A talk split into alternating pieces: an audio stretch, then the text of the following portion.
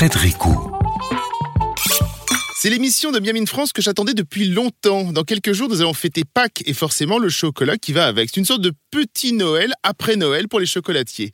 En France, nous sommes au sixième rang mondial des plus gros consommateurs. Nous mangeons sensiblement un peu plus de 325 000 tonnes de chocolat par an. Le plus gros des troupes se déguste en tablette et en pâte à tartiner. Bien évidemment, ces fameuses troupes sont achetées à 70% en grande surface, mais aujourd'hui, nous allons parler avec des artisans, des vrais qui respirent et vivent chocolat toute l'année. C'est l'une des rares femme chocolatière. Elle travaille ce que l'on appelle le bean to bar, de la fève à la tablette. Elle est venue de Bordeaux dans le studio parisien. J'ai le plaisir d'accueillir Asna Ferreira. Bonjour Asna. Oui, bonjour Fred. Avec sa voix grave, ses chapeaux et sa haute stature, il s'est fait rapidement un nom parmi les grands chocolatiers parisiens. Ce n'est pas chose facile tant ils sont nombreux. Bonjour Edwin Jansané. Bonjour Fred. Ah oui, il y a vraiment une voix grave. Hein. Oh oui. En ligne, en fin d'émission, nous aurons également le plaisir de parler avec un tout jeune chocolatier. Il a 22 ans, il vient d'ouvrir sa chocolaterie à Chevreuse. Il nous racontera son jeune parcours et ses spécialités. Dernière ligne droite avant Pâques, est-ce que c'est un peu cela, Sna et Edwin? Est-ce que la pression monte?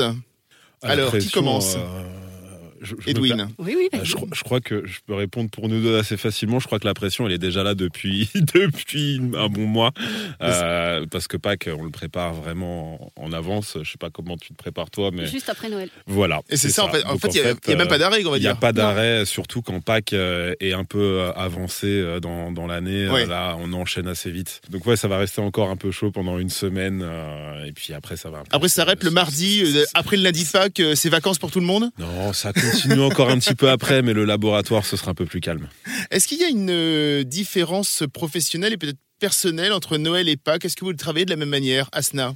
Alors euh, oui, il y a une légère différence déjà au niveau de la demande de la clientèle. Euh, ça va être plus axé sur les moulages, les sujets à Pâques, alors que à Noël, c'est surtout les coffrets, les assortiments, les confiseries.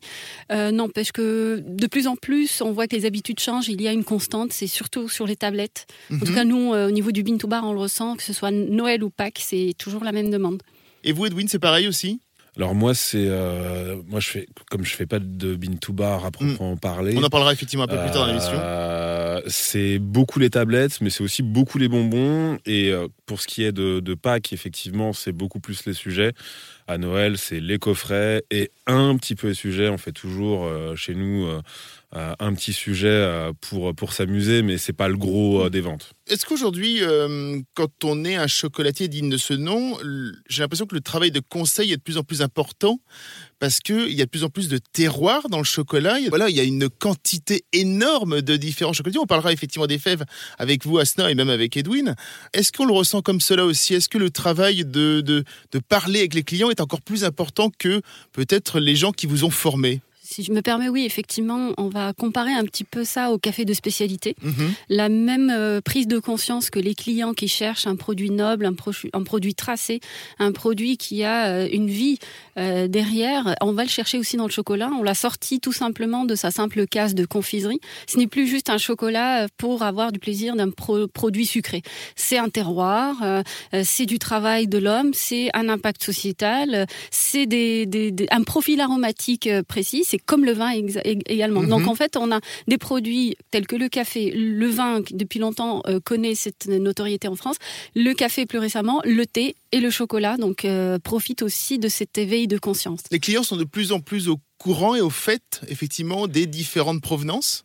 De plus en plus, euh, bah en fait, ils commencent un petit peu. C'est un peu comme si on, on démarrait euh, la recherche des, des, grands crus et des hmm. terroirs cacao euh, maintenant, ce qui est fou parce qu'en fait, euh, ça fait des années qu'on pourrait le faire. C'est juste que bah, le marketing, on en, parle, on a parlé un petit peu juste avant, le marketing de, de grandes marques depuis à peu près 100 ans a bah, brouiller le message. Et, euh, et, donc euh, on a des gens qui vont plus euh, qui arrivent en boutique encore aujourd'hui et qui nous parlent de bah moi j'aime le noir très noir et moi je leur réponds je leur réponds souvent bah moi j'aime le vin rouge très rouge. Vous voyez que ça n'a pas de d'intérêt gustatif. Mais mais si vous me parlez d'un terroir si vous me parlez d'une origine là on peut discuter.